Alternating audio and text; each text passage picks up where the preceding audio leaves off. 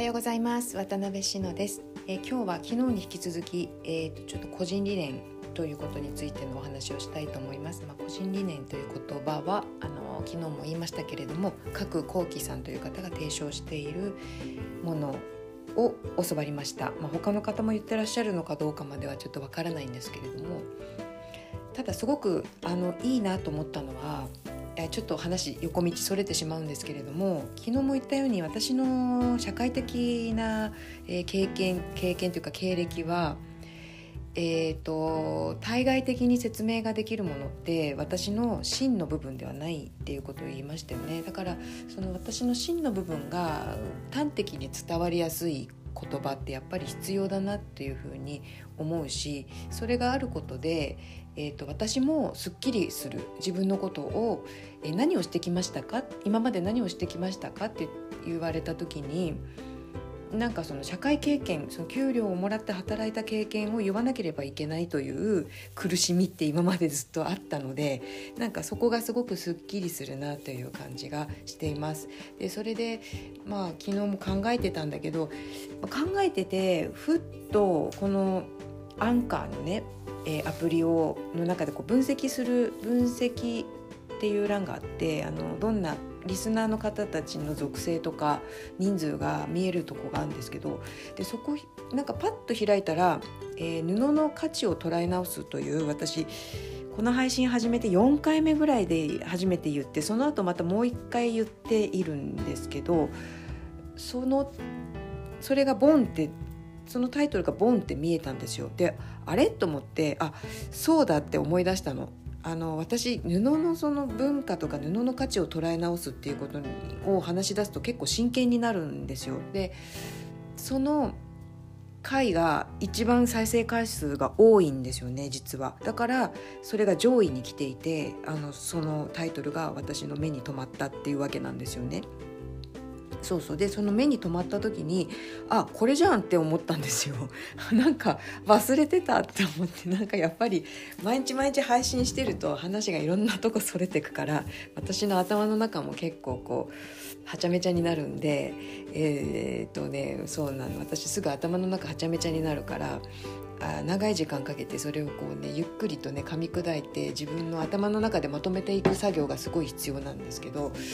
それが最近結構とっちらかってたなって思ったんです改めて。でその布の価値を捉え直すという回を聞き直してみたらまあまあ私その配信の4回目とかだから話すの遅くて今もそんなに早い方ではないですけれど結構早く話そうって頑張ってます最近。なぜかというとやっぱ音声いろんな方の聞くようになってゆっくり話してる人の話聞いてられなくなっちゃったんですよ。だからあの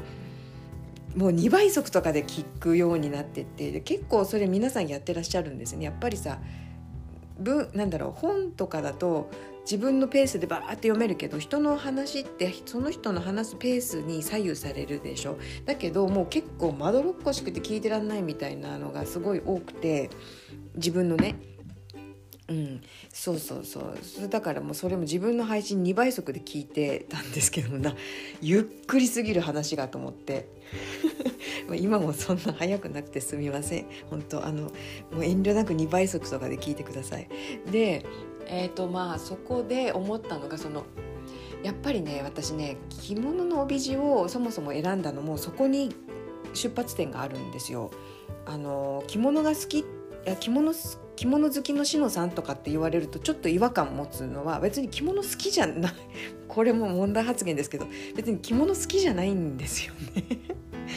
問題発言ですよね。そうそう。別に着物大好きっていうわけじゃないんですよ。ただあの好きですよ。普通に好きですけど洋服よりは好きですけどあのでも洋服じゃなくてリス族のズボンも大好きだしもしかしたら着物よりリス族のズボンの方が大好きなんですよ。本当リス族のズボン店とかやりたいなって 昨日思ってたんですけど面白くないですか？リス族のズボン店。なんか参加してくれる人いないかな？リス族のズボンをみんなで作ってそれを展示するっていう。しかもねあの歯切れじゃなきゃいけないという縛りでやるという。まあいい。それは余談というか単なる妄想なんですけど、うん、そのぐらいなんかリス族のズボンの方が好きもしかすると着物より。で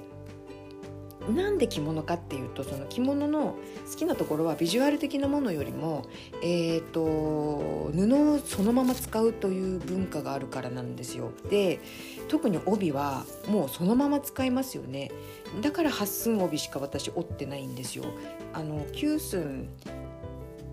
いや九寸もそうですね使う方のニーズに合わせようと思ったら九寸も持った方がいいのかもしれないんだけどあれ芯入れて仕立てなきゃいけなくなっちゃって芯入れると洗えないじゃないですか。で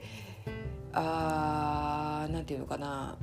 うんとくずふのその通気性の良さとか軽さとかも失われてしまうのでなんか芯を入れるって私の中ではあんまりいいことがないんですよね。その用途が広がるぐらいかなだけど所詮所詮って言ったらくずふに申し訳ないけどそのちょっとざっくりめなあれだから手織りだから、えー、寸にしたところでやっぱり完全なフォーマルにはちょっとあ不向きになっちゃいますよね。すごいその立場的に9寸のくずふの帯地って立場的にすごいなんかかわいそうな感じがすごい私するんですけどねクズフがね なんか僕どっち行っていいのって言ってるような気がするんですけどどうでしょうね。まあいやわかんない、うん、でもくあの柔らかいからね。あのなんだろう。しっかりした帯が好きな方はやっぱり芯入れたいって思われるのかもしれないけど、まあ、8寸でもね芯入れることできるんで、まあ、私はその道を選んでいます。でうん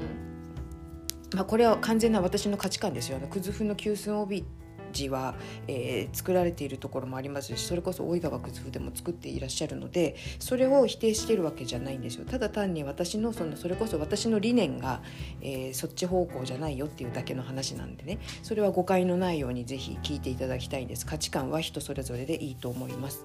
で、えーとまあ、その布の価値を捉え直すっていうところにか戻るんですけど布のその価値とか布の文化っていうことをやっぱり考え直したいなって思っていてあのー、まあ、それもどっかで言ってるんだけど言ったり書いたりしてるんだけど布がね今安すぎるじゃないですか。その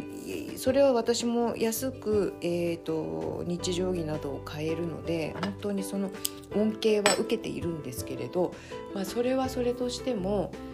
あのもっと布って本来高価なものであり、まあ、それもまたちょっとおいおいシリーズ化して話していくかもしれないこれから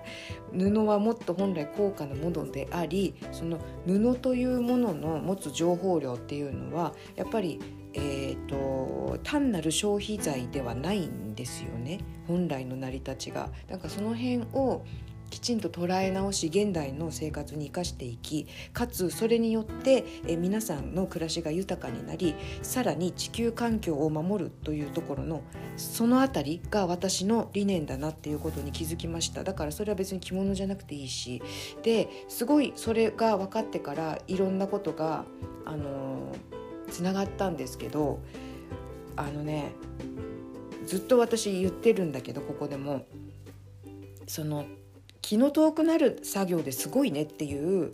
えー、褒め言葉は私あんまり好きじゃないっていうことをずっと言ってきてるんですけどあの作業が大変だから価値があるっていうのは本当にもう私のくずふの帯地の褒め言葉で禁止ワードにしようかな 思います。なんかそこじゃないんですよって言いたいの。でそれ私なんでこんなその手間のかかることをずっとやってんのかなって思った時にやっぱりその布の文化を捉え直したいですよね。自分が布のその成り立ちを初めから手掛けることによって自分が体感としてその布の価値を感じたいっていうことがえまず最初にあったんですよ。でそれをずっと続けて世に発信していくことで皆さんにも伝えていきたいしでただただその大変な作業なんですよっていうことを伝えるだけじゃなくて昨日か一昨日も言ったけどやっぱりその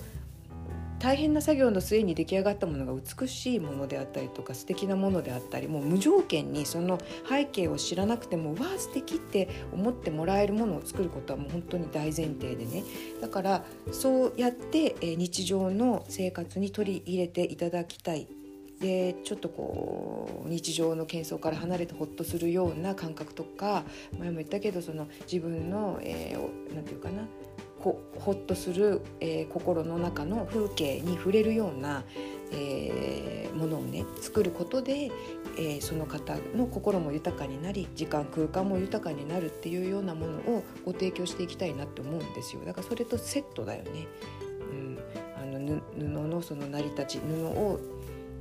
布の文化を捉え直すっていうこととそのそれが大前提として愛着を持って長く長く伝使ってもらえるものとして存在する価値のあるものであるという大前提とその2本立てだなっていうふうに思いました、えー、ちょっと知りきれな感じのお話になりましたけれども、まあ、この布の文化布の価値を捉え直すっていうことは私の理念の一つだなっていうふうに思っています。ただ何かが足りない。もうちょっとえー、精査していこうと思っています。はいということで今日は札幌晴れてますが皆様どうでしょうか？あの手稲はねマイナス10度朝ねなんか下の方はマイナス5度ぐらいだみたいなんですけど山ちょっとここ標高70メートルぐらいなんですけどやっぱちょっと上がると寒くなりますね。ということで、えー、良い一日をお過ごしください。それではまた明日。